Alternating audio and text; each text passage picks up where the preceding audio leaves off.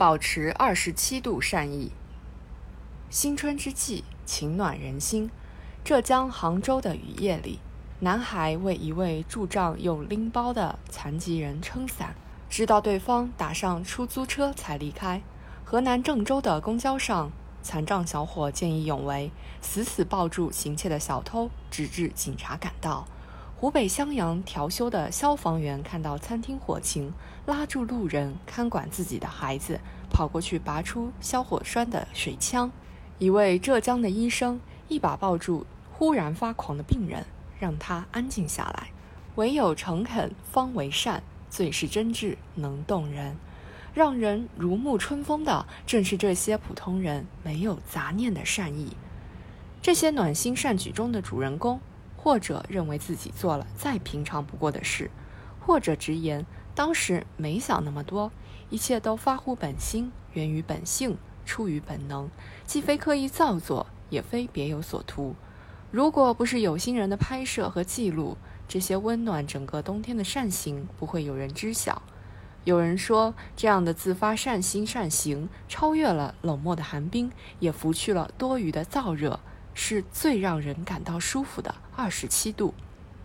善意总是最自然的。记得上学时，经常到一个婆婆开的餐馆吃饭，她每次都为顾客备好温热的素菜汤。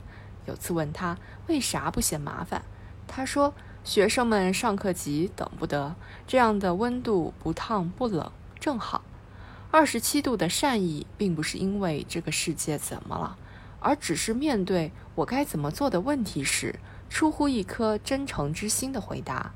也正是因为没有多想，才更能在安危的考量、利益的盘算之外，呈现出人心中的善之端。现实中，善意却往往没有那么单纯。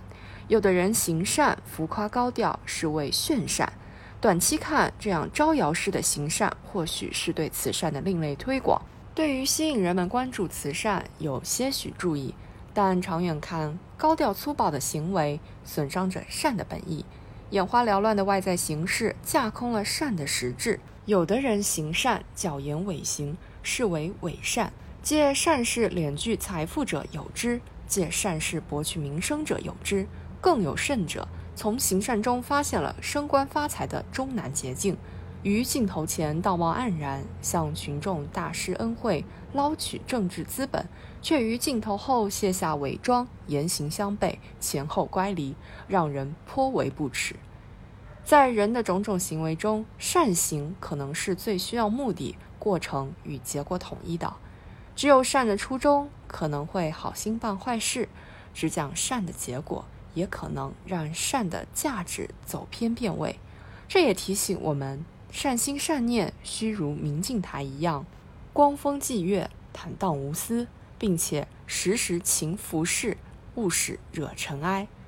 思考善的意义，掌握善的火候，把善意带进工作和生活中去，对于每个人而言是一种美德，也是一份责任。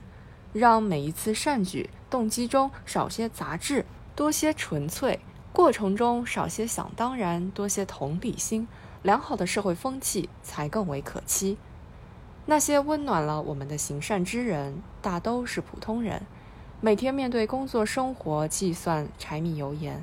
但正是他们用最质朴的行动、最自然的选择，告诉我们：善念是每个人心底的珍藏，是每个人触手可及的目标。